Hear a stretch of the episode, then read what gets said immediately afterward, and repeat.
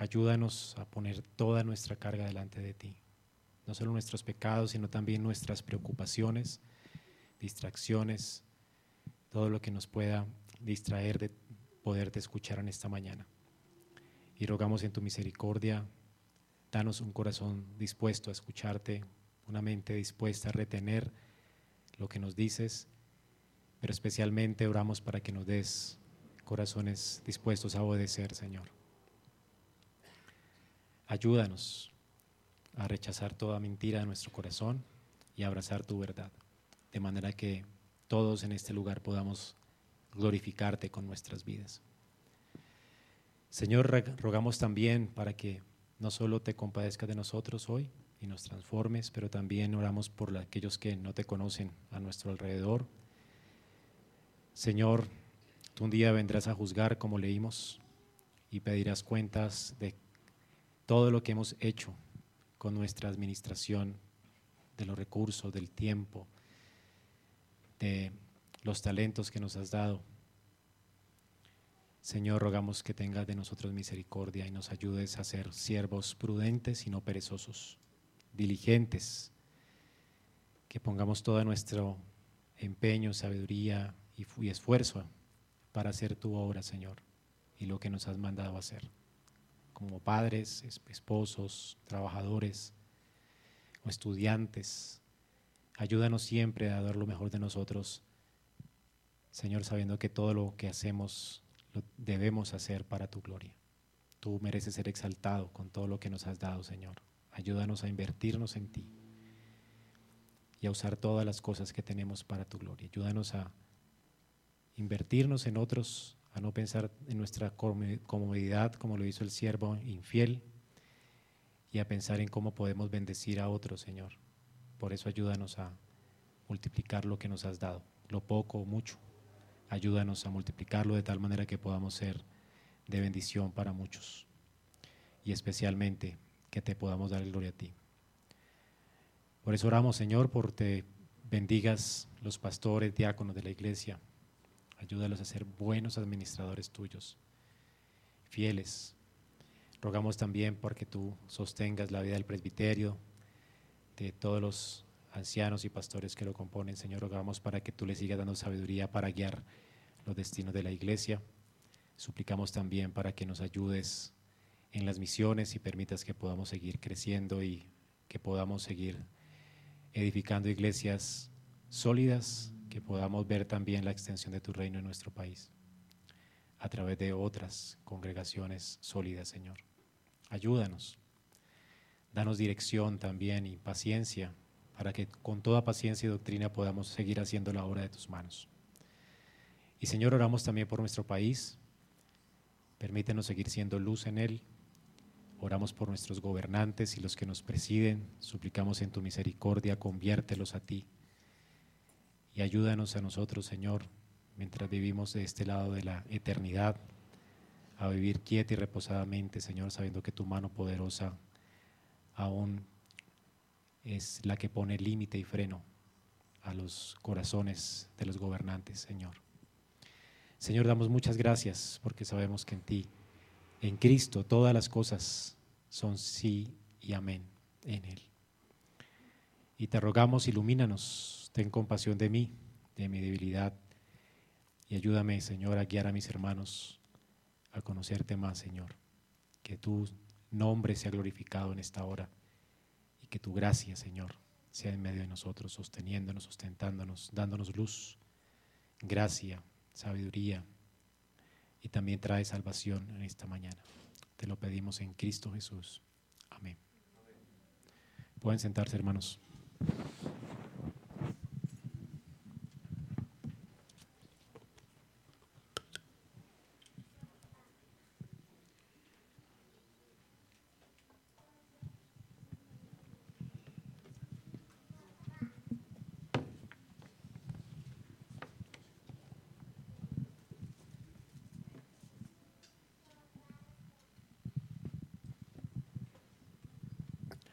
Muy bien, vamos a hacer un pare en esta mañana de el libro del Éxodo.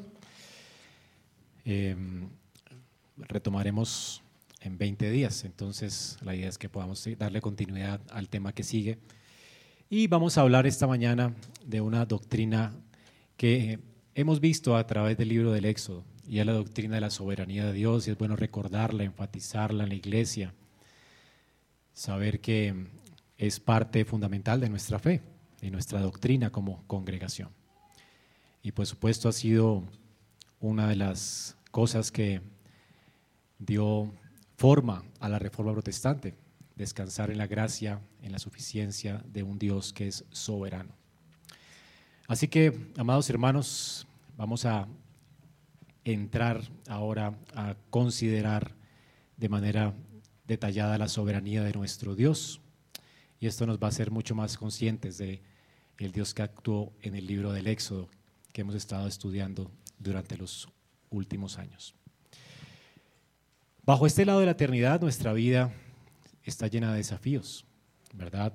Todos tenemos problemas, nuestra vida está llena de complejidades y muchas, muchas veces las cosas pueden parecer muy difíciles.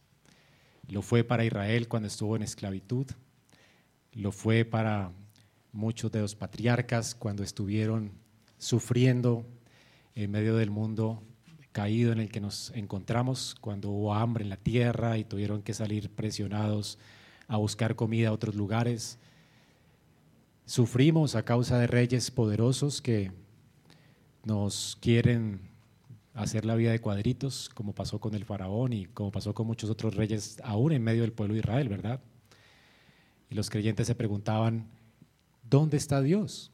Muchos se preguntaron. Aún sufrimos por la enfermedad, por las pérdidas, por la muerte, pérdidas económicas. Podemos preguntarnos, ¿verdad?, si hay verdaderamente alguien al mando. ¿Quién está en control de las cosas? ¿Se ha preguntado esto alguna vez? Todo se está saliendo de lugar para nosotros. Pero gloriosamente el texto que vamos a leer esta mañana nos muestra que sí hay alguien que está en control. Y es nuestro Dios creador soberano. Así que vamos a estudiar en esta mañana lo, que Pablo nos dice en Romanos. Romanos 8:28 nos dice que todas las cosas a los que aman a Dios les ayudan a bien. Cuando habla Pablo en Romanos de todas las cosas, incluye las malas, los malos gobernantes, la hambruna, las pérdidas, aún la enfermedad, como le sucedió a Job. Job al final de todo lo que le sucedió, aunque no se le había pasado nada todavía, Dios no le había devuelto ni siquiera la salud, él entiende y conoce más a Dios y comprende que realmente todo tiene un propósito y que Dios está guiando los hilos de su vida. Así que aunque todo pueda parecer complejo, Dios nos consuela en Romanos 8:28 diciéndonos que para los que aman a Dios, todas las cosas nos van a ayudar a bien. Y bueno, Pablo más adelante en la carta, en Romanos 9, nos habla acerca de por qué es que todas las cosas nos ayudan a bien. Así que en el 8 dice, a los que aman a Dios, todas las cosas nos ayudan a bien. Somos más que vencedores en Cristo. Yo no le preguntaría a Pablo, bueno, pero ¿qué pasa pues? Por, porque todo no parece así, ¿verdad? Sin embargo, no importa lo que nos parezca delante de nuestra vista, Pablo nos habla en Romanos y nos recuerda quién está en control. Nuestro Dios es un Dios soberano. La soberanía de Dios es pues el fundamento de la confianza. Es la doctrina de la soberanía de Dios, aunque exceda nuestra comprensión limitada y finita, es lo que nos va a dar seguridad y consuelo en esta vida. Así que esta mañana vamos a leer Romanos 9 y vamos a explorar a través de esta preciosa palabra por lo menos cinco aspectos de la soberanía de Dios. Vamos a analizar su naturaleza soberana, sus decretos, su providencia en el tiempo y también su elección y reprobación. Son aspectos de la soberanía de Dios. Cuando Dios se revela como soberano, realmente lo hace en el contexto de la salvación. Y bueno, cada aspecto aquí que vamos a ver en esta mañana de la soberanía de Dios lo voy a, ligar a nuestra salvación. Dios se ha dado a conocer a todos los hombres a través de las cosas creadas. Y por supuesto todo habla de su eterno poder, deidad y soberanía. Pero más que nada Dios ha revelado su soberanía y, quién es Él, su señorío, a su pueblo especial. Y lo ha hecho en su palabra y lo ha hecho a través o en el contexto de la redención. Así es que podemos conocer al Dios soberano en el contexto de la redención. Es así como Dios se revela a través de la palabra, en ese contexto de la gracia. Vamos a ser iluminados pues con estas verdades y la idea es que salgamos de aquí con un corazón más confiado, más seguro en medio de cualquier circunstancia y estemos dispuestos a servir a Dios, a confiar en Él y a vivir en gratitud y obediencia. Vamos pues a leer junto la palabra de Dios en Romanos 9, del 1 en adelante.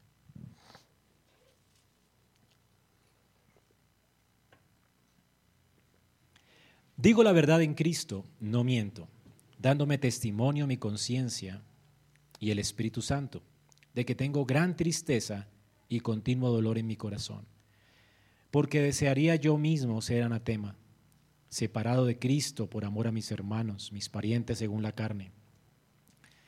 Porque son israelitas a quienes pertenece la adopción como hijos y la gloria de los pactos, la promulgación de la ley, el culto, las promesas, de quien son los patriarcas y de quien según la carne procede el Cristo, el cual está sobre todas las cosas. Dios bendito por los siglos de los siglos. Amén. Pero no es que la palabra de Dios haya fallado, porque no todos los descendientes de Israel son Israel, ni son todos hijos por ser descendientes de Abraham, sino por Isaac será llamada tu descendencia. Esto es, no son los hijos de la carne los que son hijos de Dios, sino los hijos de la promesa son considerados como descendientes porque la palabra de la promesa es esta. Por este tiempo volveré y será y Sara tendrá un hijo. Y no solo esto, sino que también Rebeca concibió mellizos de uno, nuestro padre Isaac, porque cuando aún los mellizos no habían nacido y no habían hecho nada, ni bueno ni malo, para que el propósito de Dios conforme a su elección permaneciera, no por las obras, sino por aquel que llama, se le dijo a Rebeca, el mayor servirá al menor tal como está escrito, a Jacob amé, pero a Saúl aborrecí. ¿Qué diremos entonces? ¿Que hay injusticia en Dios? De ningún modo. Porque Él dice a Moisés, tendré misericordia del que yo tenga misericordia, y tendré compasión del que yo tenga compasión. Así que no depende del que quiere ni del que corre, sino de Dios quien tiene misericordia. Porque la escritura dice a Faraón, para esto mismo te he levantado, para mostrar en ti mi poder y para que mi nombre sea proclamado por toda la tierra. Así que Dios tiene misericordia del que quiere y al que quiere endurece. Me dirás entonces, ¿por qué pues todavía reprocha a Dios? Porque ¿quién resiste a su voluntad? Al contrario, ¿quién eres tú hombre para que le contestes a Dios? ¿Dirá acaso el objeto modelado al que lo modela, ¿por qué me hiciste así? ¿No tiene el alfarero derecho sobre el barro de hacer la misma masa, de la misma masa un vaso para uso honorable y otro para uso ordinario? ¿Y qué si Dios, aunque dispuesto a demostrar su ira y hacer notorio su poder, soportó con mucha paciencia los vasos de ira preparados para destrucción? Lo hizo para dar a conocer las riquezas de su gloria, sobre los vasos de misericordia que de antemano Él preparó para la gloria, es decir, nosotros a quienes también llamó, no solo de entre los judíos, sino también de entre los gentiles. Como también dice en Oseas, los que no eran mi pueblo llamaré, llamaré pueblo mío, a la que no era amada, amada mía. Y sucederá que en el lugar donde se les dijo, ustedes no son mi pueblo, allí serán llamados hijos del Dios viviente. Isaías también exclama en cuanto a Israel, aunque el número de los hijos de Israel sea como la arena del mar, solo el remanente será salvo, porque el Señor ejecutará su palabra sobre la tierra cabalmente y con brevedad. Y como Isaías predijo, si el Señor de los ejércitos no nos hubiera dejado descendencia, hubiéramos llegado a ser como Sodoma y hechos semejante a Gomorra. Muy bien. Qué gloriosa palabra. Pablo inicia el texto, en primer lugar expresando un pesar, un deseo. Y realmente él dice de verdad, o sea, él quiere que le creamos, que sus lectores le crean. ¿Cuál era el dolor que Pablo tenía en su corazón? Era un dolor continuo por Israel. Recordemos que Israel había apostatado de la fe. Cuando Jesús vino a los suyos, dice la palabra de Dios en Juan, a los suyos vino y los suyos no le recibieron. Israel era un pueblo apóstata, muy pocos se convirtieron. Bueno, tres mil personas en el aposento eh, alto el día del Pentecostés, pero bueno, ¿cuánta gente tenía Israel? Y muchos sacerdotes siguieron en apostasía. Jesús por eso llora por Israel, a causa de la apostasía de este pueblo. Él dice muchas veces, quise y ustedes no quisieron. Yo quise traerlos como una gallina trae sus polluelos, pero ustedes no quisieron. Pablo entonces siente pesar por el pueblo. De hecho, por él quisiera ser quitado de la tierra, ser maldito, para que el Señor salve a este pueblo. Y básicamente lo que expresa Pablo es el mismo deseo de Moisés. ¿Recuerdan Moisés cómo amaba a Israel? Y la carga de Moisés y la carga de Pablo realmente es una carga cristiana o Cristo, el poder de Cristo, cuando ahora nuestros corazones nos da cierta carga por la iglesia del Señor. Y cuando la iglesia está en apostasía, pues esta carga realmente es muy fuerte en el corazón de un cristiano y más de un pastor de un líder como Moisés o como Pablo. Cuando alguien sale de la iglesia apostatando de la fe, realmente esto es fulminante para el corazón de nosotros. No queremos que suceda esto. Ministramos al Señor sabiendo que Él es poderoso para salvar y nuestra esperanza es que las personas sean salvas, no que se condenen, ¿verdad? Así cuando vemos que se, se están yendo hacia otro camino, bueno, hay dolor y tristeza, como lo que el apóstol Pablo siente. Hay padres quizás que están viendo a sus hijos desviarse del camino o que ya están desviados del camino. Bueno, es imposible ser cristiano y saber acerca de Dios y del infierno y no sentir pesar, dolor, carga por las personas que amamos. Así que padres que tienen hijos incrédulos pueden entender a Pablo. Los creyentes somos afligidos por la incredulidad de las personas que amamos. Esto es algo real. Pablo dice que él tiene tristeza continua, dolor continuo en su corazón a causa de Israel. Después habla acerca de los privilegios que recibió Israel. Y esto obviamente aumenta el pesar, porque uno espera bajo el ministerio que las personas se conviertan a Cristo. Y es terrible, ¿verdad? Ver cómo en lugar de ablandarse se endurecen más. Y uno se pregunta, ¿qué está pasando entonces? ¿Acaso ha fallado la promesa de Dios? ¿La palabra de Dios acaso no es poderosa para salvar? ¿No nos preguntamos acaso eso? Bueno, Pablo se preguntó esto, ¿verdad? Y realmente se anticipa las preguntas aquí, en la carta. Tenemos que saber que Israel era la nación más privilegiada de la tierra. Dios no hizo pacto con los colombianos ni con los estadounidenses, con todo y que creen que son pues como eh, Sion en la tierra. O también con los rusos, con una nación bien poderosa. Dios no hizo pacto con la Unión Europea. El pacto de Dios es con Israel. Y esto es increíble. Dios le dio a Israel beneficios especiales que nadie más tiene. Dime a quién se ha revelado Dios. ¿A qué hombre se ha revelado Dios si no es a través de un judío? Tú no pudieras conocer a Dios sino a través de los judíos. Piensa en eso. En la escritura, casi, bueno, el 99% de los libros fueron escritos por judíos. Hermanos, esto tiene algo que decirnos. La salvación, dice la Biblia, viene de los judíos.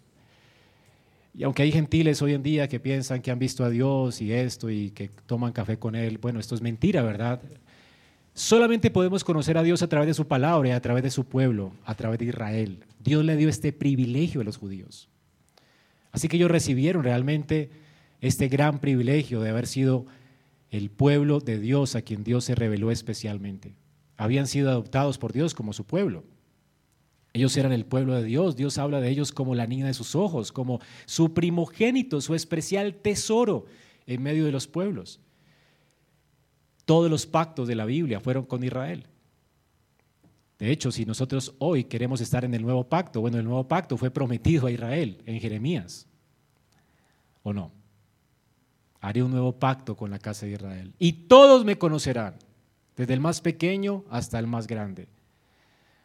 Así que para que Dios no, y más adelante Pablo lo explica, para que nuestro corazón no se ensoberbezca, tenemos que entender esto, que nosotros no fuimos, o, que la salvación no nació con nosotros, con los gentiles, como colombianos, nosotros fuimos injertados a Israel, a un olivo natural que Dios cuidó, cultivó.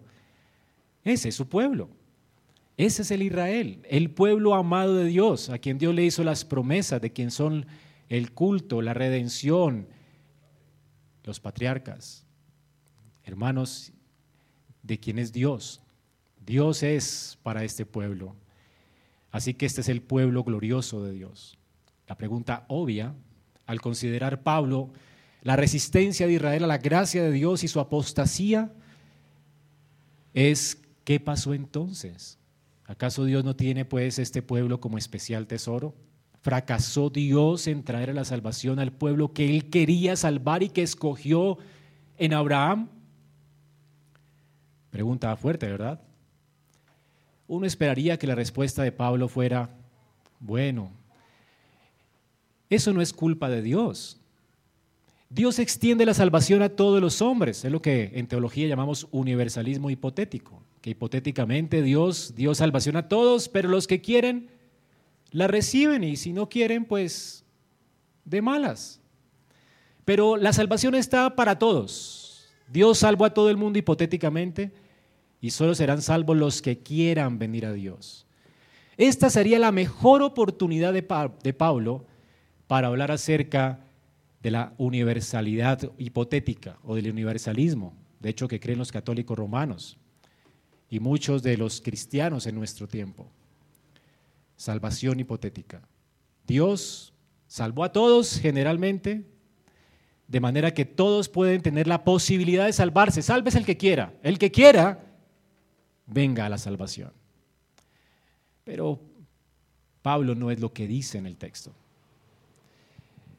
Esto realmente calla este tipo de teología y no tiene sentido de lo que Pablo dice. Pablo, siendo ministro del Evangelio y conociendo el Dios que se ha revelado en la Biblia, saca esta pregunta, ¿ha fracasado Dios? ¿Su plan fracasó? ¿Las promesas fallaron? Bueno, Pablo dice, de ninguna manera. Versículo 6. Pero no es que la palabra de Dios haya fallado. Pablo tiene una explicación para esto. Y no es la voluntad humana. La respuesta de Pablo es la soberana elección de Dios. En este pasaje Pablo exalta a nuestro Dios soberano. Y esto nos lleva a considerar los aspectos de la soberanía de Dios de los que Pablo habla en nuestro texto. Y el primero de los, de los aspectos de la soberanía de Dios salta a la vista cuando leemos los primeros cinco versículos. Dice que Cristo está sobre todas las cosas. Él es Dios bendito por los siglos.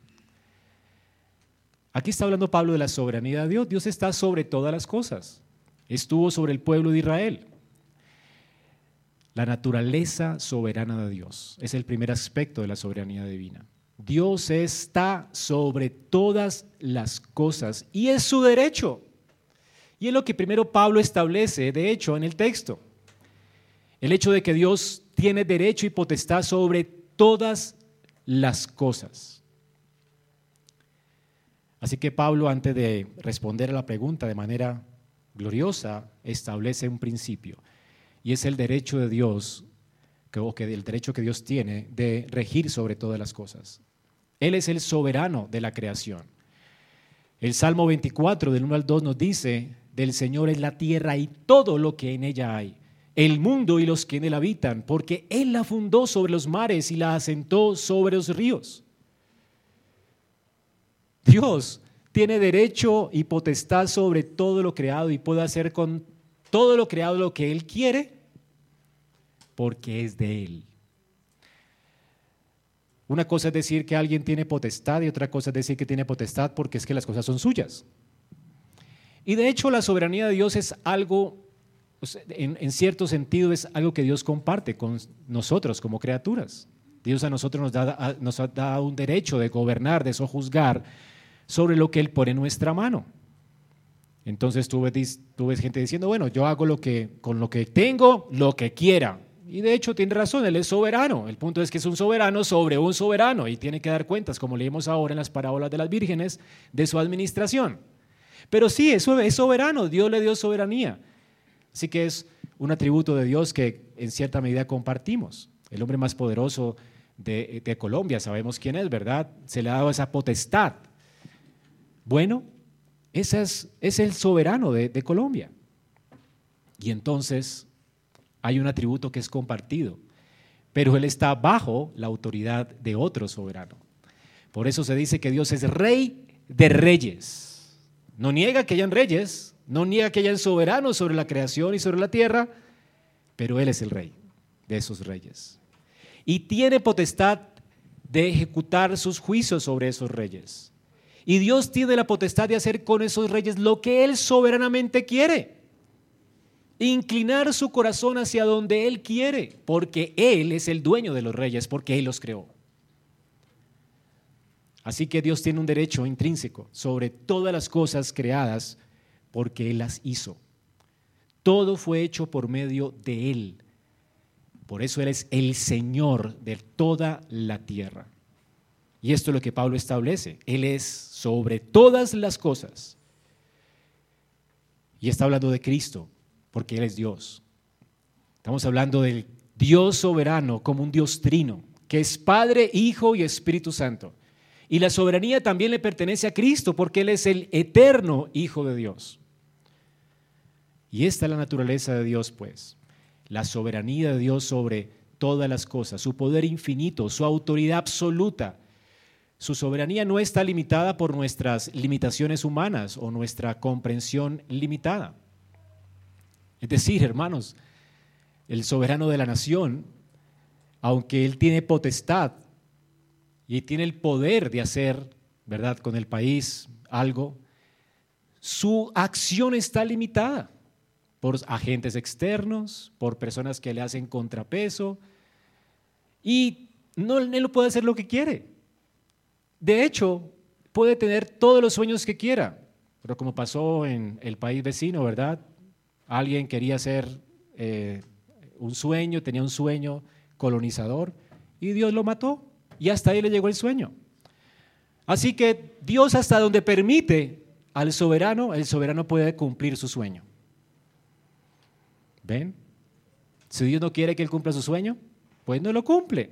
Y si Dios quiere que cumpla su sueño para su gloria, Dios tiene algo en mente siempre, aún en las acciones malas de los hombres, Dios lo permite. Así que los soberanos de la tierra, los reyes de la tierra tienen limitaciones humanas, finitas, Dios no. Dios sí que puede hacer lo que quiere y lo hace. Todo lo que quiere, Él lo hace sobre el círculo de la tierra. De hecho, esto lo reconoció uno de los reyes más poderosos en el tiempo de Daniel, Nabucodonosor. Nabucodonosor casi que se ensoberbeció y dijo, yo soy el soberano. He aquí la gran Babilonia que yo construí. Este es mi sueño, lo estoy ejecutando porque fue mi voluntad. Yo soy el soberano. Dios dijo, ah, sí. Bueno, quedó loco, como una bestia salvaje. Comió pasto, y cuando despertó de su locura, él confesó esto. Todos los habitantes de la tierra son considerados como nada. Mas él actúa conforme a su voluntad en el ejército del cielo y en todos los habitantes de la tierra. Y nadie puede detener su mano ni decirle, ¿qué has hecho? ¿Quién puede alegar con Dios si él hace lo que quiere? Dios hizo lo que quiso con Nabucodonosor y lo humilló. Este hombre no pudo exaltarse sobre Babilonia como el Señor. Dios le mostró quién es, quién es el que manda, quién está en el control de las cosas, quién fue el que lo puso allí a propósito, aún siendo un hombre impío. Y conocer tiene que confesarlo. Un impío es el que dice estas palabras. Esta es la naturaleza de la soberanía de Dios. Isaías por eso dice, ay de quien contiende con su hacedor, el tiesto entre los tiestos de la tierra, dirá el varo alfarero, ¿qué haces? O tu obra dirá al que no tiene manos, ¿qué haces? O sea, ¿podemos protestar siendo una masa de barro? ¿No es lo que Pablo dice más adelante? ¿Y qué? O sea, ¿podemos protestar nosotros siendo barro? ¿Le podemos decir a Dios, ¿qué haces? Y esto especialmente en la salvación. ¿Por qué escoges a unos y a otros no? Pero esta es la naturaleza de Dios. Él es libre para hacer lo que quiera bajo el círculo de la tierra. Él es libre para ordenar todo de acuerdo a sus propósitos eternos en la creación. Y esta es la naturaleza de la, eh, soberanía de Dios. Ahora, el poder infinito de Dios es una gran noticia para el creyente. Y Pablo establece esto cuando habla de Isaac. Es una gran noticia porque qué esperanza tenía Abraham de que se cumplieran los propósitos de Dios en él y en Sara. Dios le había dicho que de ellos vendría un Salvador para el mundo. Es decir, ellos tendrían un hijo y ese hijo sería esa simiente que Dios prometió. O de ese hijo vendría esa simiente. Podemos seguir el rastro del Mesías a través de Isaac. ¿Y cómo nacería Isaac?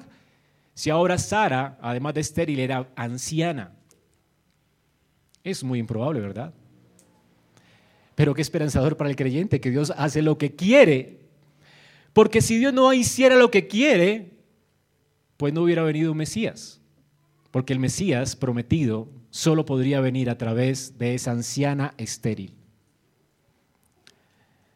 Y Pablo establece que Dios nunca falla, porque no todos los descendientes de Israel son Israel, y todos los hijos por ser descendientes de Abraham, sino por Isaac será llamada tu descendencia. Esto es, no son los hijos de la carne los que son hijos de Dios, sino los hijos de la promesa son considerados como descendientes. Hermano, qué gran noticia para un creyente saber acerca de la naturaleza soberana de Dios. Porque así como Sara, estéril y anciana, no podía tener hijos, Asimismo el hombre en sus pecados no puede salvarse. Y Pablo ha establecido esto en Romanos 1, 2 y 3. No hay quien quiera, no hay quien busque a Dios, no hay ni siquiera uno, todos son inútiles. De hecho, por eso Pablo dice que no hay quien, no depende del que quiera ni del que corre, porque nadie quiere buscar a Dios y nadie corre para buscar a Dios. La salvación no puede depender del hombre, si dependiera del hombre, todos apostataríamos, todos seríamos blasfemos, idólatras y todos nos perderíamos en el infierno. No hay posibilidad alguna de salvación cuando todos los hombres tienen su corazón de piedra y aborrecen a Dios con ganas. Ahora, cuando la Biblia dice que el hombre no puede ni quiere venir a Dios, no está hablando de un pobre impotente que es que no tiene la capacidad de hacerlo. Si yo le digo a alguien, bueno, alguien que está en una silla de ruedas y está sufriendo realmente de un mal, yo le digo, levántate, pues él va a decir, no puedo. Literalmente él es, y yo le digo, por favor, levántate, es que no puedo, te ordeno, levántate, no puede. O sea, ¿cómo va a obedecer? Entonces sería cruel si yo le pidiera, ¿verdad? Eso sería crueldad. Entonces imagínate, sería crueldad si Dios llamara a la salvación de los hombres y los hombres no pueden, son impotentes. O sea, ¿cómo no me salvaste si yo no podía salvarme? Dependía de ti para salvarme. Los hombres pueden alegar eso en el infierno, pero nadie alegará eso porque él, ese poder no significa eso. No significa debilidad en el hombre. Significa más bien hostilidad en el hombre. Y a todos nos ha pasado, seguramente antes de ser creyentes. Bueno, si nos pasa ahora tenemos que arrepentirnos. Pero no sé si a usted le ha pasado, como le pasó a los hermanos de José, que no podían ver pacíficamente a su hermano, por eso lo vendieron como esclavo. ¿Te pasó antes de ser, creyente que no podías ver a una persona? porque la odiabas? Yo no puedo verlo. Y si me lo encuentro, lo insulto o, alego con no puedo, no, el corazón no me deja. ¿Ahora en qué consiste? ¿En una imposibilidad? No. Esa persona no es víctima de no poder. Esa persona no quiere verlo porque lo odia. Es una imposibilidad moral. Esa es la incapacidad humana, es una incapacidad moral. Las tinieblas no quieren venir a la luz para que sus obras no sean expuestas. Aman tanto el pecado que aborrecen a un Dios que les dice no hagan esto, no sean idólatras, no adulteren, no forniquen, no se eche con varón el varón, no se eche con una mujer la mujer. Hermanos, aborrece el hombre esto. No quieren un Dios así, se inventan uno, que es un osito de peluche que le encanta el, adúltero, el que recibe el borrachito y al homosexual como si no pasara nada. Dios no es un osito de peluche. No se engañen, ni los borrachos, ni los afeminados, ni los adúlteros heredarán el reino de los cielos.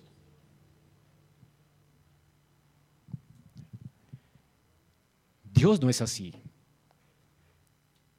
Y entonces, estas personas no entienden quién es Dios. Y por esa razón, porque odian a Dios y no quieren sus caminos, no pueden venir a Él. Aman las tinieblas y no quieren la luz. Amaron las tinieblas antes que la luz. La razón de la impotencia que es moral.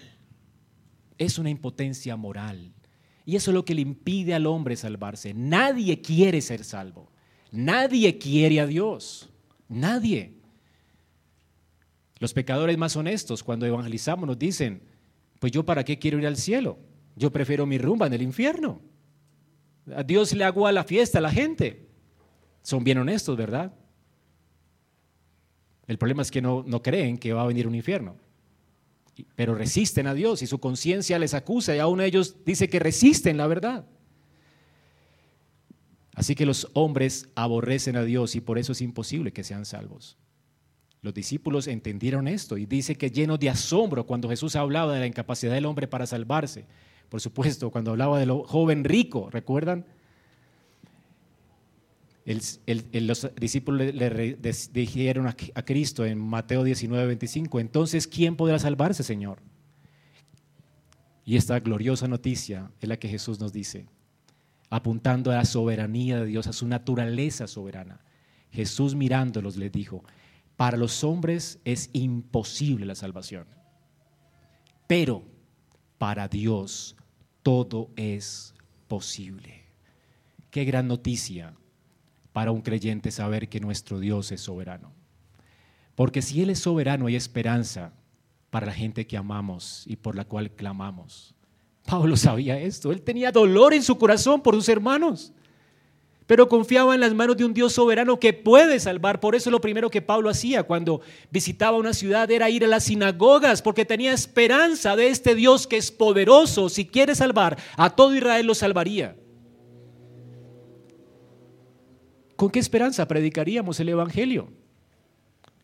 A una cantidad de huesos muertos, como le tocó a Ezequiel predicar y anunciar. Ezequiel, ¿vivirán estos huesos? Le pregunta a Dios.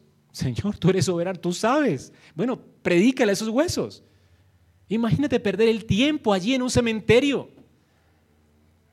diciéndole a las personas que ya están hechas polvo y huesitos, predicarles acerca de la salvación.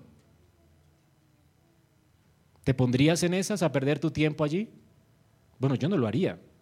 Sería como un loco allí, ¿verdad? Hablándole a las personas. La razón es que no tenemos que ir al cementerio porque para ellos ya no hay esperanza. Pero es la ilustración para mostrarnos qué es lo que sucede cuando nosotros anunciamos a Cristo a otros. Le estamos predicando a gente impotente moral, que no quiere a Dios, que aborrece a Dios. Y aún así nos arriesgamos a obedecer a Dios y hacerlo porque sabemos que el omnipotente y soberano Dios puede obrar y puede darle vida a esos huesos. Y esa es la esperanza de un padre que no se rinde cuando le predica una y otra vez a sus hijos que aborrecen a Dios acerca del Evangelio. Y esa es la esperanza de un pastor que le predica domingo a domingo a su iglesia, tal vez muchos de ellos hostiles y que se duermen en el servicio porque entiende que Dios puede dar vida a los muertos. El milagro más increíble, extraordinario que puede suceder en una iglesia es que los corazones se vuelvan del pecado a Dios ¿Quieres ver milagros? Tal vez tú que estás sentado allí sea uno de ellos, una piedra de testimonio. alguien que se ha arrepentido, que se ha bautizado, que ha confesado a Cristo. Eso verdaderamente es un milagro sobrenatural de parte de Dios. Dios podría calzar muelas como pretenden algunos hacerlo creer. Dios podría sanar gente de muchas enfermedades. Eso no me asombra. Lo que me asombra del poder de Dios es que pudo salvar a un miserable como yo. Eso me asombra. Alguien que aborrecía su palabra, alguien que menospreciaba la Biblia, alguien que odiaba a las personas, alguien centrado en sí mismo. En mi vida se me hubiera ocurrido predicar el Evangelio ni servir a Cristo. Nunca, ni en mis pesadillas, porque aborrecía a Dios. Creo en un Dios soberano, porque no existe otra posibilidad de haberme puesto en este púlpito esta mañana. Solo su gracia soberana. Sobre porque para Él es posible salvar. Solo por eso es que tú estás esta mañana aquí, si eres creyente. Ese Dios da vida a los muertos. La escritura nos dice, estoy convencido precisamente de esto, que el que comenzó en ustedes la buena obra la perfeccionará hasta el día de Cristo Jesús. Qué seguridad para un creyente saber que Dios es soberano, porque el mismo que nos redimió y nos rescató y nos hizo aborrecer el pecado, es el mismo que nos sostendrá en su mano hasta el fin. Tal es la naturaleza de nuestro Dios. Pero hay más en nuestro texto. Pablo no solamente habla de este aspecto de la soberanía de Dios, también habla de sus decretos y providencia, un misterio que puede enloquecer a cualquier hombre. Sus decretos y providencia. Pablo afirma en el versículo 11 lo siguiente, porque cuando aún los mellizos no habían nacido y no habían hecho nada, ni bueno ni malo, para que el propósito de Dios conforme a su elección permaneciera, no por obra, sino por aquel que llama. Se le dijo a Rebeca, el mayor servirá al menor, tal como está escrito a Jacob, amé, pero a Esaú aborrecí. En este versículo Pablo está afirmando de manera, se me fue la palabra, pero está afirmando detrás de las palabras, pues, que hay un propósito eterno de Dios que se cumple en el tiempo. Hay un decreto eterno. Los decretos y la providencia de Dios pueden ser entendidos como esto. Los decretos son el plan que Dios pensó desde antes de la fundación del mundo. Antes de que Dios hiciera todo, Él tenía un plan, un propósito. Él todo lo determinó con detalle. Cada circunstancia de la historia, Él la calculó detalladamente. Aún la caída de Adán, aún las cosas malas que te pasan, todo eso. Dios estuvo planeando todas las intrincadas cosas que pasan en la vida, aunque no las entendamos, uno no entiende lo que está pasando, pero Dios sí entiende, Él está en control, porque Él ha decretado todas las cosas. Así que Dios en su sabiduría soberana, Él escribió la historia antes de que ocurriera. Por eso la Biblia dice que Él declara el fin desde el principio. Dios no es un espectador que está viendo una película y se entretiene. Entonces pasan las cosas. ¡Ah! Solo, ¿Ahora qué hago? ¡Ah! Se me salió de las manos este, ¿ahora qué hago? ¡Ah! Adán pecó y ahora qué? ¿Quién podrá ayudarme? Y entonces comienza a cambiar de planes. Ese no es el Dios de la Biblia. Todo lo que ocurre en la tierra ocurre porque Dios lo decretó. No se cae un cabello a la tierra si no es por su voluntad. No se cae un pájaro, cosas tan significantes como esas, a tierra sin su voluntad. Es decir, Dios decretó cuándo la fecha de caducidad de un pájaro y ese día cayó la tierra. Punto. ¿Hasta cuántos cabezos, cabellos de la cabeza tienes? Dios los tiene contados. Así que cuando te vas quedando calvo, Dios lo decretó. El decreto soberano de Dios es esto, que Él todo lo que pasa en el tiempo, Él lo decretó, lo planeó, todo ocurre porque Él lo decretó. Y la providencia es la ejecución de esos decretos en el tiempo. Cuando hablamos de la providencia, no hablamos de la suerte. De hecho, en Proverbios dice que la suerte se echa en el regazo. ¿Y cuál es el resultado? El que Dios decretó. Así que no es suerte. ¿Qué es? Providencia. Yo me casé, la providencia de Dios, pero Dios lo tenía, tenía Carolina decretada desde antes de la fundación del mundo para mí. Era la adecuada, para mí no había otra, no existía otra. Dios la planilló. Ahora, ¿sabía yo esto? No tenía ni idea, ¿verdad? Pero pasó en la providencia. Y si pasó en la providencia es que Dios lo tenía planillado. Dios no se ha equivocado con el cónyuge que tienes. Así que esta es la providencia de Dios y el decreto de Dios. ¿Lo comprenden? Ahora que estamos listos para esto, noten cómo se ejecuta esto.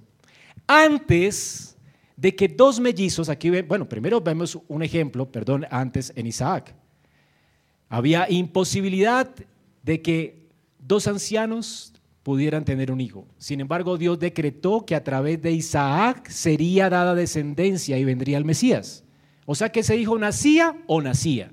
Dios lo decretó y se ejecutó en el tiempo en el tiempo que Dios señaló, no antes, no cuando ella era fértil, no cuando podía procrear y estaba en su mejor momento, no cuando tenía 80 años y no podía procrear, cuando era inútil, para que el propósito del, del decreto eterno se cumpliera. O sea, para que Israel pudiera entender quién es el que decreta todo y el que hace todo conforme a su voluntad.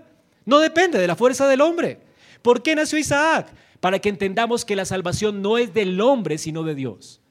Y por eso Pablo dice, eh, aquí en el texto, que por eso no todo el pueblo de Israel es Israel.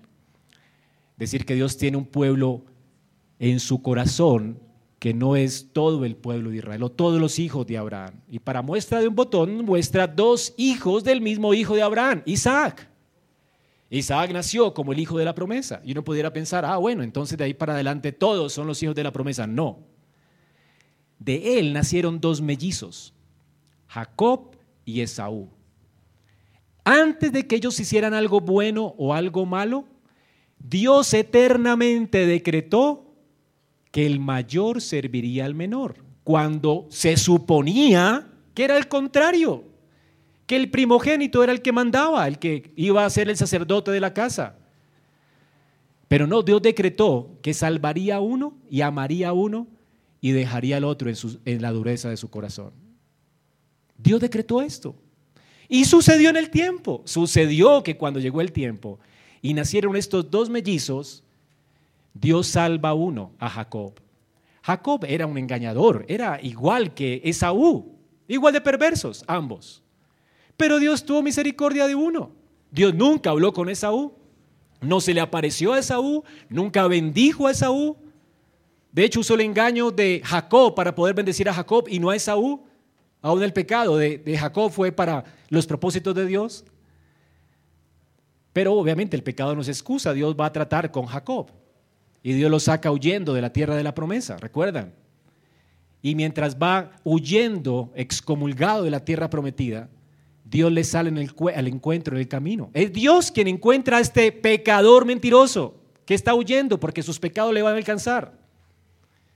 Y de hecho le alcanzan en la casa de Labán porque el engañador es engañado. Pero bueno, el punto es que normalmente a muchos no les alcanzan sus pecados, pero Dios sí se va a vengar. Dios decide no vengarse de Jacob y tratarlo más bien. Dejar que él aprenda en esta vida para no juzgarlo nunca Dios decide salvar a Jacob y dejar en sus pecados a Esaú. Y se lo encuentra y le dice, contigo es la promesa, Jacob. Haré de ti una nación grande, regresarás, estás excomulgado, pero vas a regresar como quieras a la tierra de la promesa y te vas a multiplicar y haré de ti una nación grande, de ti saldrá. Y después le muestra que van a ser Silog, ¿verdad? De, de su descendencia, de uno de sus hijos, de la tribu de Judá. Ahora, hermanos, ese es el propósito de Dios. ¿Podía Jacob salvarse? No. ¿Cuándo decretó Dios la salvación de Jacob? Antes de la fundación del mundo. Antes de que alguno de ellos hiciera bien o mal. ¿Qué, qué principio establece esto? Que la lección de Dios no tiene nada que ver con tus acciones. No es que Él prevé, no, este se va a portar mal, este se va a portar, no, porque todos nos portamos mal, todos somos perversos. Y para muestra de un botón, ni Jacob ni Esaú merecían nada. Está colocando dos ejemplos de un apóstata y de un mentiroso. Esaú fue un apóstata, él menospreció las promesas. Él dijo, yo no quiero ser el sacerdote. Vendió su primogenitura por un plato de lentejas. ¿Recuerdan? Él menospreció completamente a Dios. Él lo quiso, los pactos. Él lo quiso, la, promesa de la circuncisión no la quiso. Fue circuncidado como todo varón judío. Sin embargo, rechazó la gracia, rechazó a Cristo. ¿Y, ¿Y cuál fue la razón por la cual él no se convirtió en Israel? Ni fue parte de la familia de Dios. La razón fue la elección de Dios, porque no todos los que nacen de la misma familia necesariamente se van a salvar. Dios quiera que así sea. Y todos anhelamos esto, ¿verdad? Y posiblemente hay familias donde todos se salvan. Y qué increíble, hay generaciones de pastores y de siervos de Dios. Pero no necesariamente tiene que ocurrir esto. Eso está en la soberanía de Dios. Dios decide. Si decide que toda la familia se salva, pues toda la familia, pero no depende de que viene de una familia. Así que nuestros hijos que están aquí en esta mañana, ser hijo de un creyente no te garantiza que eres ya salvo. Ya compraste un boleto al cielo. Tú tienes que abrazar las promesas por la fe. Y cuando las abraces, tienes que saber que las abrazaste solo porque Dios decretó que lo hicieras. Eso es un misterio. Pero esta es la, el decreto y la providencia de Dios revelados en la salvación del hombre. El Señor, pues, en su plan predeterminado y previo conocimiento, hizo que uno sirviera al otro. Dios colocó a Jacob como príncipe de Israel. Príncipe de Israel, porque él quiso, sin ser el hermano mayor.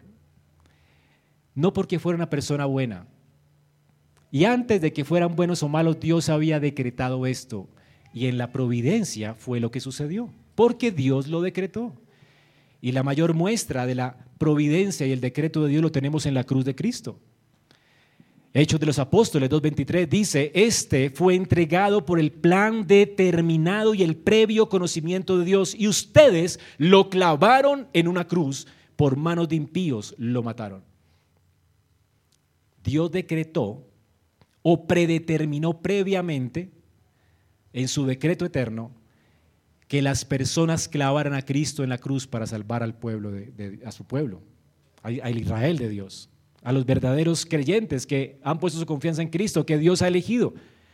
Todo lo que Dios escogió lo salva en Cristo. Dios determinó salvar en Cristo a todas las personas que Él quiso salvar. Y por eso Cristo tenía que morir o tenía que morir porque era el plan determinado de Dios.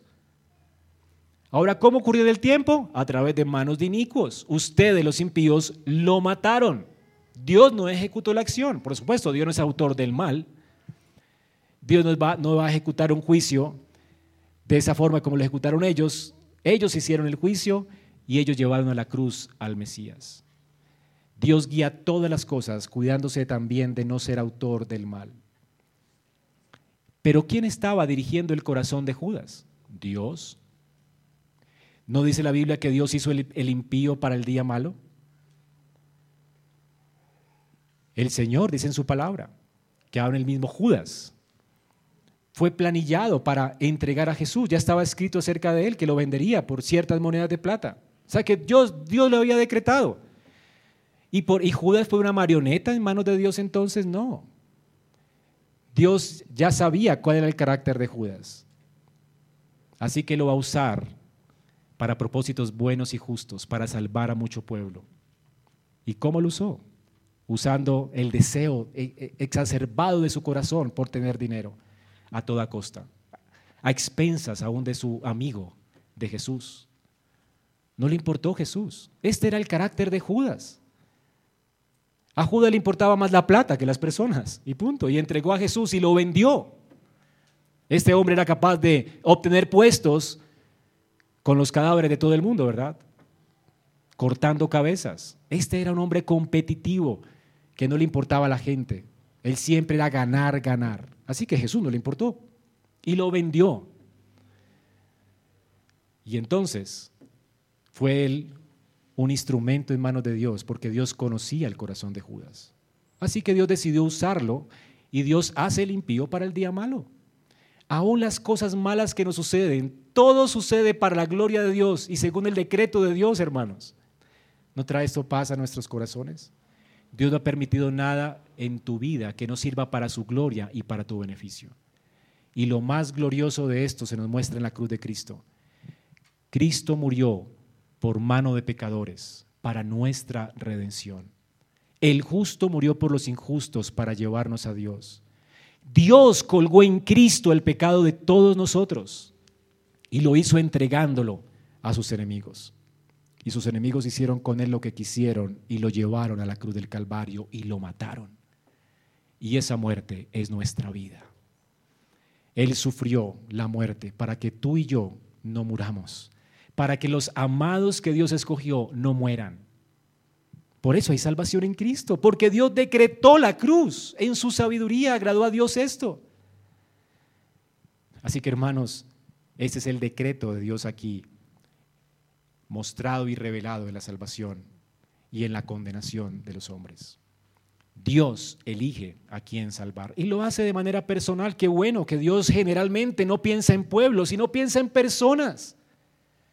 Dios dice en su palabra, a Jacob amé y a Saúl aborrecí. Antes que hicieran bien o mal, Dios decidió amar a uno y reprobar al otro. Y la razón de ese amor no está en lo que hagamos nosotros. Dios deliberadamente ama a su pueblo. Dios ama a lo suyo. Qué increíble. Y entonces a la, respuesta a la pregunta de Pablo, ¿por qué fracasó Dios? ¿Por qué no salvó a todo el pueblo amado? Porque no todo el pueblo amado. Dios no se comprometió a salvar a todo el pueblo amado. Dios se comprometió a salvar a los que Él quiso salvar desde antes de la fundación del mundo. Y muchas veces fue un pequeño remanente en Israel. Eventualmente, a veces fue todo el pueblo, a veces fue una parte del pueblo, a veces un pequeño remanente, como sucedió en el tiempo de Jesús. Pero eso es soberanía de Dios. Y Pablo dice, porque no todo Israel es Israel. ¿No te el argumento de Pablo? ¿Quién es el verdadero Israel? Aquellos que Dios decretó salvar y que efectivamente Dios salvará. Por eso en las bodas del Cordero no habrán asientos vacíos ni lágrimas porque falta alguien. Todos estarán allí. Porque el Señor dijo, todo lo que el Padre me da vendrá a mí. Y todo lo que el Padre me da, yo lo guardaré. Estamos protegidos por la mano de Dios y por la mano de Jesús. Y el Señor dijo también en Juan 10, mis ovejas oyen mi voz y ellas me siguen y yo les doy vida eterna y nadie las podrá arrebatar de mi mano. Mi Padre, que me las dio, es mayor que todos. Y nadie las podrá arrebatar de la mano de mi Padre. ¿Habrá algo que nos pueda arrebatar de la mano de Dios cuando decretó salvar a alguien? Nadie. ¿Y cómo decretó salvar Dios? A través de su revelación especial. Jacob, ¿por qué fue salvo? Porque Dios le fue al encuentro y se le reveló especialmente a él. Ustedes y yo, ¿cómo fuimos salvos? Por la predicación del Evangelio. Dios nos salió al encuentro, nos mandó misioneros. Donde Dios tiene elegidos, allí manda misioneros. Y esto, hermano, realmente nos debe ser más misioneros aún. La, la soberanía de Dios en la elección nos debe hacer realmente descansar en esta elección y soberanía para hacer misiones porque no sabemos dónde Dios tiene su pueblo. Y tenemos que irlo a buscar en las selvas, en los lugares difíciles, en donde el pecado más abunda, porque es allí donde Dios quiere que sobreabunde su gracia y veamos su poder salvador. Que esto te anime a apuntarte a las misiones, a ir a lugares difíciles. Bueno, Colombia es, un país que está en la lista negra, ¿verdad? El países difíciles. Tal vez a ir a pueblitos donde se prohíbe también hablar de la escritura. Pero ¿por qué no irse a otros lugares donde necesitamos el Evangelio? Gloria a Dios, porque se abran más iglesias en nuestra ciudad. A propósito, nuestro hermano Juan Pablo va a estar ah, colaborando con la apertura de una iglesia eh, aquí en la ciudad. Y pues no vino hoy para orar por él, pero eh, esta, esta es nuestra oración para que el Señor siga fructificando estas iglesias en nuestra ciudad. Hermanos, Dios Dios salva y por eso tiene sentido la misión. Si dependiéramos de corazones duros, no tendría sentido, nos desalentaríamos. Pero hay sentido en las misiones, solo porque nuestro Dios es soberano. Hermanos, ahora veamos otros dos aspectos más de la soberanía de Dios, su elección y reprobación. Versículo 18. Dios amó a uno y aborreció a otro. Porque la escritura también dijo del faraón, Para esto mismo te he levantado, para demostrar en ti mi poder y para que mi nombre sea proclamado por toda la tierra. Así que coloca dos ejemplos, o más bien tres, Esaú y Jacob. Dios ama a uno y reprueba al otro. Dios salva a Israel y condena al faraón. De hecho, endurece al faraón para lograr su propósito de mostrar su poder a Israel, para consolar a Israel, sabiendo que Dios es un Dios poderoso. O sea que cuando Faraón dice, ustedes no se van de aquí, diez veces. O sea, qué hombre tan terco. Y Dios permite que este hombre sea terco. Dios lo decretó. Dios decretó que este hombre fuera así de cruel, de, cruel y de malo. Decretó que no le diera paja a sus, a sus súbditos. Decretó que hiciera todas estas cosas, pero él lo hizo voluntariamente. Era un hombre realmente cruel. Su naturaleza era cruel. De hecho, aborrecía a Dios cuando siquiera le insinuaron que había un Dios sobre la tierra. Cuando Moisés se acercó a él, dice, Jehová nos está diciendo que vayamos y déjanos ir a, adorar. ¿Y quién es Jehová para que yo lo deje ir? O sea, ¿quién es ese Señor? A trabajar, a trabajar. El único Dios aquí soy yo. ¿Y quién, quién endureció el corazón de este hombre? Pues Dios. ¿Y sabes para qué? Para mostrarle a su amado pueblo que ellos no tenían por qué temer a ningún caudillo Tú no tienes que temer al gobierno de turno, aunque sea el peor, aunque piense que nos va a esclavizar, no va a poder hacerlo. Nadie esclaviza a gente libre, ¿verdad? Tú estás libre. ¿Quién te puede esclavizar a ti? Además de no poder hacerlo, porque es libre en Cristo, aunque nos esclavizara y con todo eso, Dios, si lo permite Dios, es porque Dios va a hacer algo asombroso. Dios va a mostrar su poder su poder, sea condenando a ese hombre, salvando a un pueblo. ¿No es lo que ha pasado en lugares difíciles? Es cuando alguien se pone más duro y un gobernante se pone más duro, es cuando más la iglesia crece. Dios le muestra a la gente quién, quién es el que manda en esa tierra cuando se levantan hombres así. Así tú, tú no tienes que temer al mal. Cuando estás en manos de un Dios poderoso y soberano. Y este Dios poderoso y soberano le plació elegirnos para salvación. Y a este Dios poderoso y soberano también libremente decide a quién no salvar. Es lo que llamamos doble de predestinación. Claro que creemos en la doble predestinación. Dios predestinó a unos para salvación y predestinó a otros para condenación. ¿Y cómo lo hace? No es asimétrico, es decir, no es igual la razón de uno y lo otro. La razón de la salvación solo está en Dios y en su decreto soberano. Él eligió amar a quien Él quiso. Él dice, de hecho dice, todos los hombres somos pecadores, todos merecemos la muerte. Y Pablo dice, entonces, si, si Dios salva a quien Él quiere, ¿por qué va a culpar a la pobre gente que no creyó en Él si Él tuvo el poder para salvarla? Y Pablo responde, ¿sabes qué es que la salvación no es un derecho? Tú no tienes el derecho adquirido para salvarte. Sproul coloca este ejemplo cuando él ya cerraba notas en la universidad. Le pidió a sus alumnos, bueno, ya hasta hoy, recuerden que les dije al comienzo del semestre que este día era el día final y no recibo más. Los que no entregan hoy tienen cero en su nota. Así que todos trajeron y casi que el 90% no trajo su tarea. Y él dijo, bueno, Realmente no quiero que todos pierdan la materia. Hasta el 30 les voy a dar un plazo más para que la entreguen, pero es el último. Cuando llegó el 30, 40 personas entregaron el examen. Dice, pero bueno, está bien, les voy a dar tres días más. Y dice el que toda la universidad lo amaba. Este tipo es increíble, increíble. Todos hablaban bien de Sproul. ¿Verdad? Es muy generoso, el mejor profesor que tenemos de la universidad. Tanta gracia, es increíble. ¿No hizo esto Dios con Israel una y otra vez? Con el pueblo completo, ¿verdad? Lo hemos leído en Éxodo. Está bien, no lo voy a matar ahora. Pidieron, pidieron agua y se rebelaron y ¡ay, Dios! Dios se sentó y recibió el castigo él, dijo, no hay problema, les doy agua. No hay problema, les doy pan. No hay problema. Pero después, ¿qué hizo Sprul tres días después? Bueno amigos, ¿quién tiene la tarea? Bueno, uno, solamente uno. ¿Y los otros 30 dónde estaban? Y entonces alguien que ya la había entregado dijo, bueno, ¿y qué vamos a hacer entonces, eh, doctor Sproul? Qué pena. ¿Quién no entregó la tarea? Manos arriba. Está, listo. De una vez para evitarme el, dolor y el tiempo. Eh, fulanito, cero. Tal, cero. Y entonces alguien que ya la había entregado dijo, Sproul, que le entregó tarde, de hecho, Sproul, eso es injusto. Eso es injusto. Nos dice el beneficio de nosotros, ¿por qué no se lo das a él? Eh, dijo, ¿por qué? O sea, si fui misericordioso contigo, no puede reclamar ese derecho. Tiene cero. La entregaste tarde. ¿Tú crees que la paciencia de Dios puede ser burlada? Dios es paciente para con todos y misericordioso.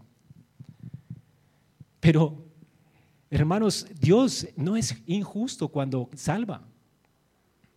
La salvación no es un derecho que tienes. Todo el que cree en Cristo, ese será salvo. Solamente hay salvación si crees en el Señor. Y no hay otra manera de salvarse. Y solo crees en Cristo porque Dios escoge a quién darle la fe, el don de la fe. Ahora tú puedes decir, eso no es justo.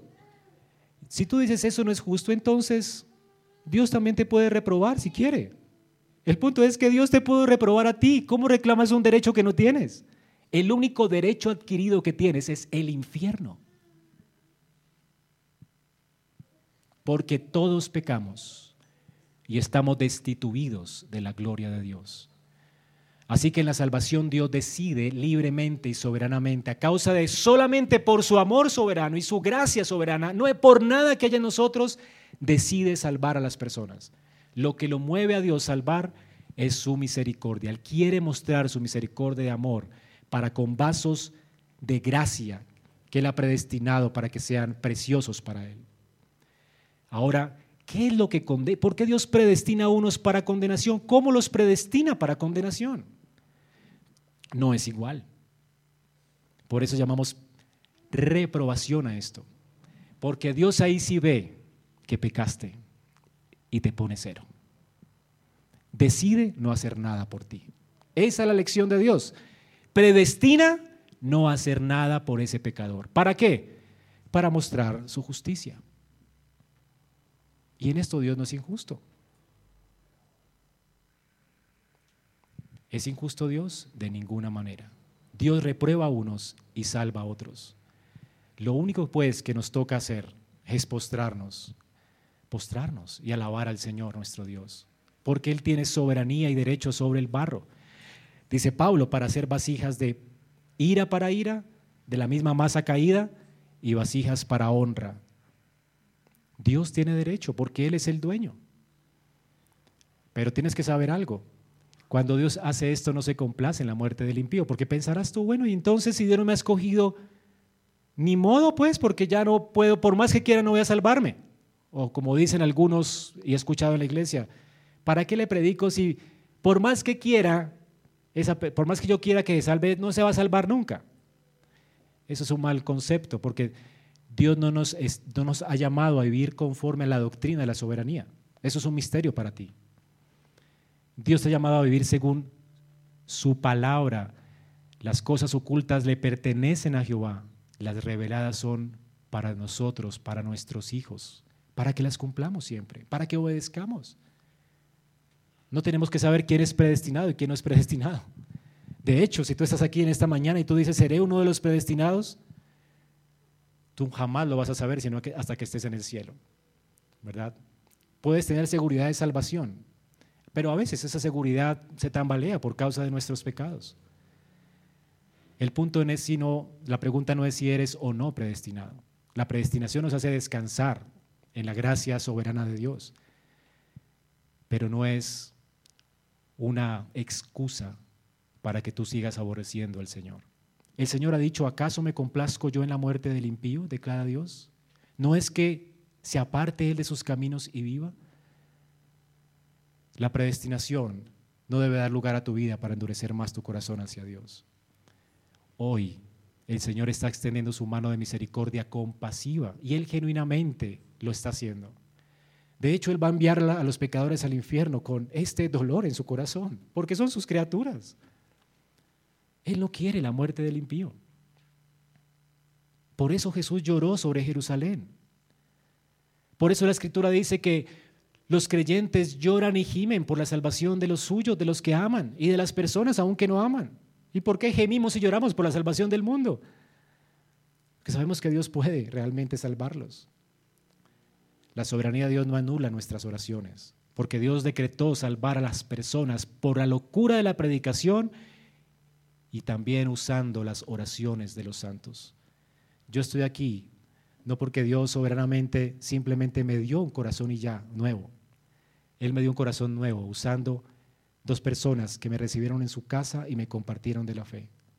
Y una anciana que insistentemente oró por mí todos los días hasta que me vio salvo.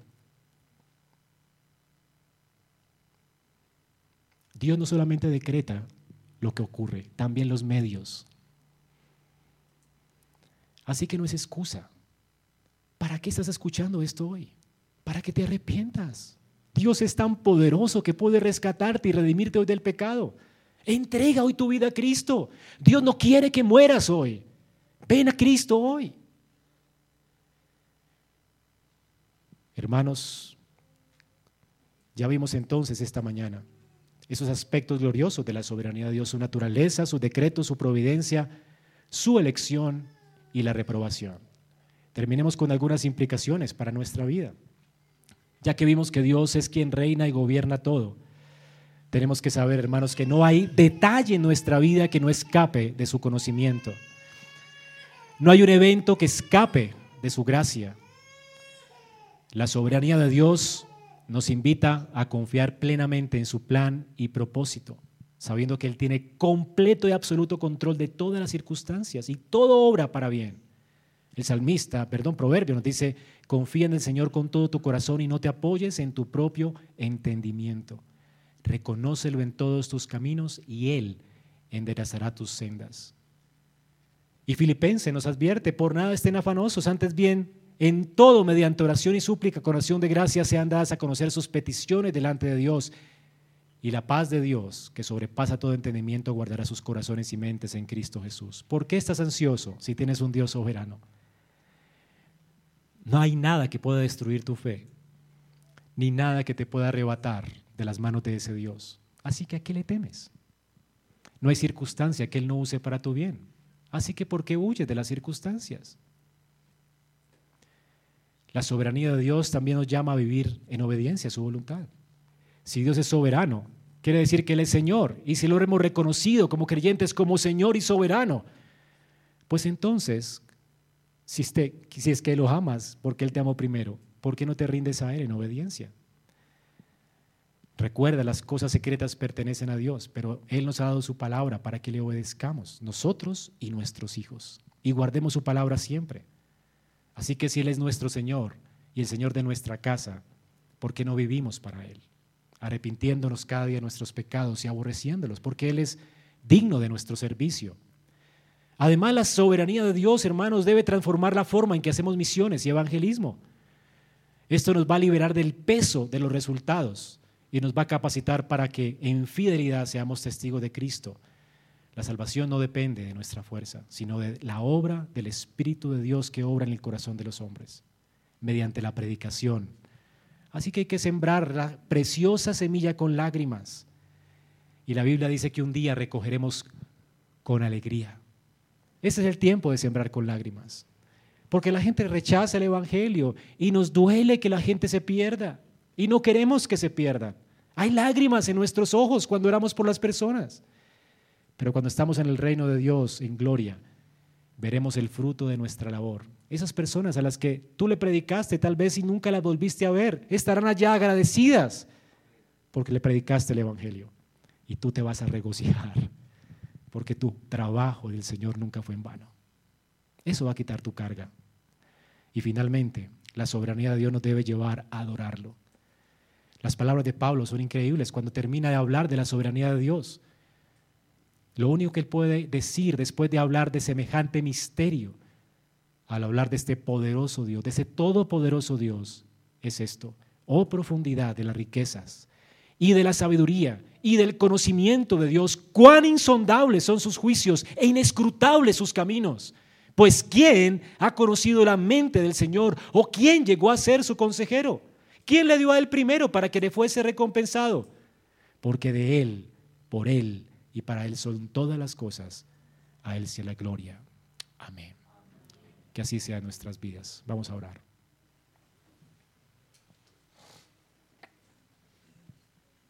Señor, gracias por mostrarnos y revelarnos cosas que sobrepasan nuestra mente, sobrepasan nuestro entendimiento y que eran ocultas y que nos han sido reveladas para que podamos descansar y confiar en ti. Señor, que tu soberanía nos haga más confiados en todas las cosas. Rogamos en tu misericordia, permite que podamos echar toda nuestra ansiedad en esta mañana delante de ti, sabiendo que tú tienes cuidado de todos nosotros. Y tú tienes cuidado como ese Dios soberano, que detalladamente, delicadamente ha trazado el límite de nuestras habitaciones, el límite de nuestros caminos, para que todas las cosas para los que le amamos nos ayuden a bien. Señor, gracias por salvarnos, por traernos a la fe, por darnos un corazón que responda a Cristo. Y gracias porque lo harás también con aquellos que en esta mañana no te conocen. Y gracias porque no solo nos salvarás, sino que nos sustentarás hasta el fin. De manera que todo tu pueblo Israel sea salvo. Gracias por hacernos parte de tu pueblo, por hacernos hijos y herederos en Cristo. Oramos con acción de gracias. Amén.